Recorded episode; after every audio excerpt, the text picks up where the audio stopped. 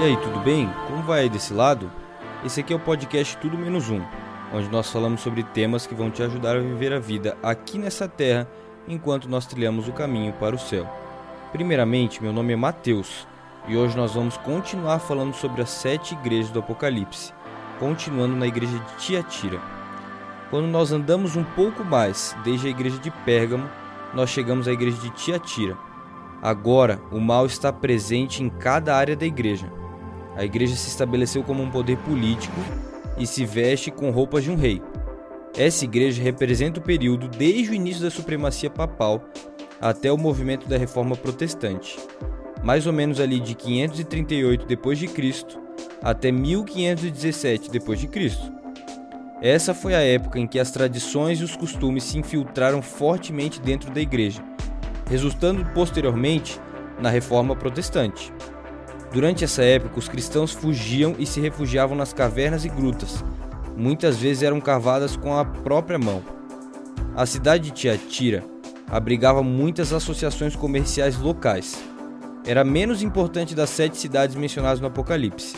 Não tinha grandes templos ou centros administrativos. Essas associações controlavam as numerosas profissões que tinham na cidade, e não era permitido ter qualquer tipo de negócio sem ser membro de uma delas.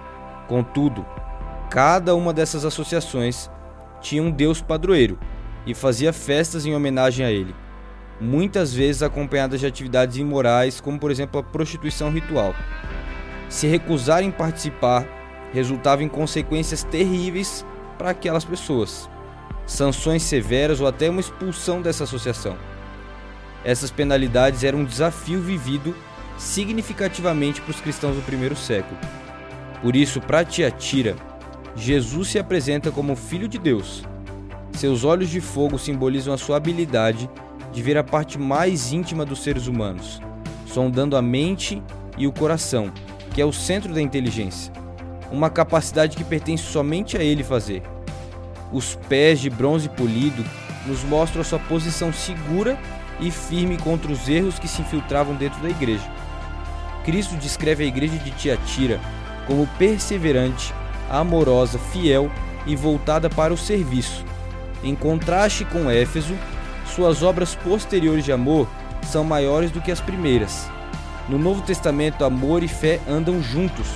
Além disso, o serviço é o resultado do amor e a perseverança é produto da fé.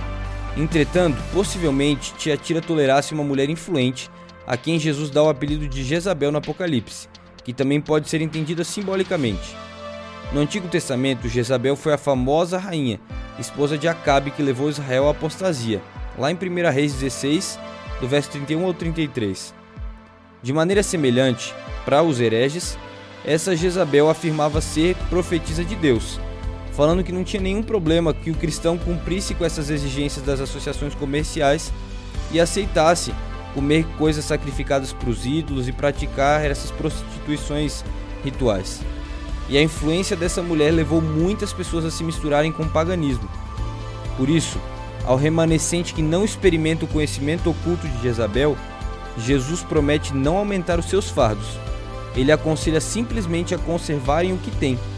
Além disso, Jesus promete aos fiéis parte da sua vitória, concedendo a eles a autoridade sobre as nações. Também lhes dá a estrela da manhã, que é um símbolo dele mesmo, de Cristo tudo isso quer dizer que Jesus, Cristo, em última instância, dá a si mesmo o maior presente de todos. A igreja de Tiatira simboliza a igreja cristã durante a Idade Média. A igreja enfrentou perigos que não vinham de fora, mas de dentro. Aqueles que alegavam ter autoridade divina colocaram a tradição acima das escrituras. Um sacerdócio humano acabou substituindo o sacerdote de Jesus.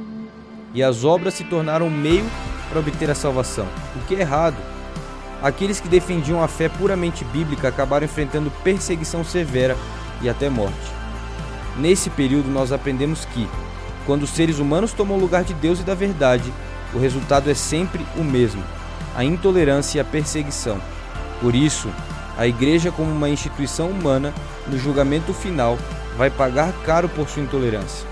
Contudo, os cristãos daquele tempo ainda tinham quatro virtudes: o amor, a fé, o serviço e a perseverança. Então nós precisamos nos lembrar dos reformadores e daqueles mártires que lutaram pelo Evangelho e no fim pagaram preço com suas próprias vidas. Essa carta e essa igreja descreve a vontade humana de roubar a autoridade de Deus. Por isso, João nos recorda o único do único que possui poder supremo para governar o universo inteiro, Deus. Deus promete nos dar autoridade a estrela da manhã. A esperança da segunda vinda de Cristo é representada pela estrela da manhã. Essa última promessa confortou a todos aqueles que lutaram durante a era das trevas, porque eles esperavam por um novo amanhecer. Por isso, ela serve também de conforto para nós, quando passamos por situações difíceis. Ele sempre estará conosco, ele sempre está conosco. Mesmo que sejamos perseguidos por causa do Evangelho, ele lá estará. Se perseverarmos, venceremos com ele.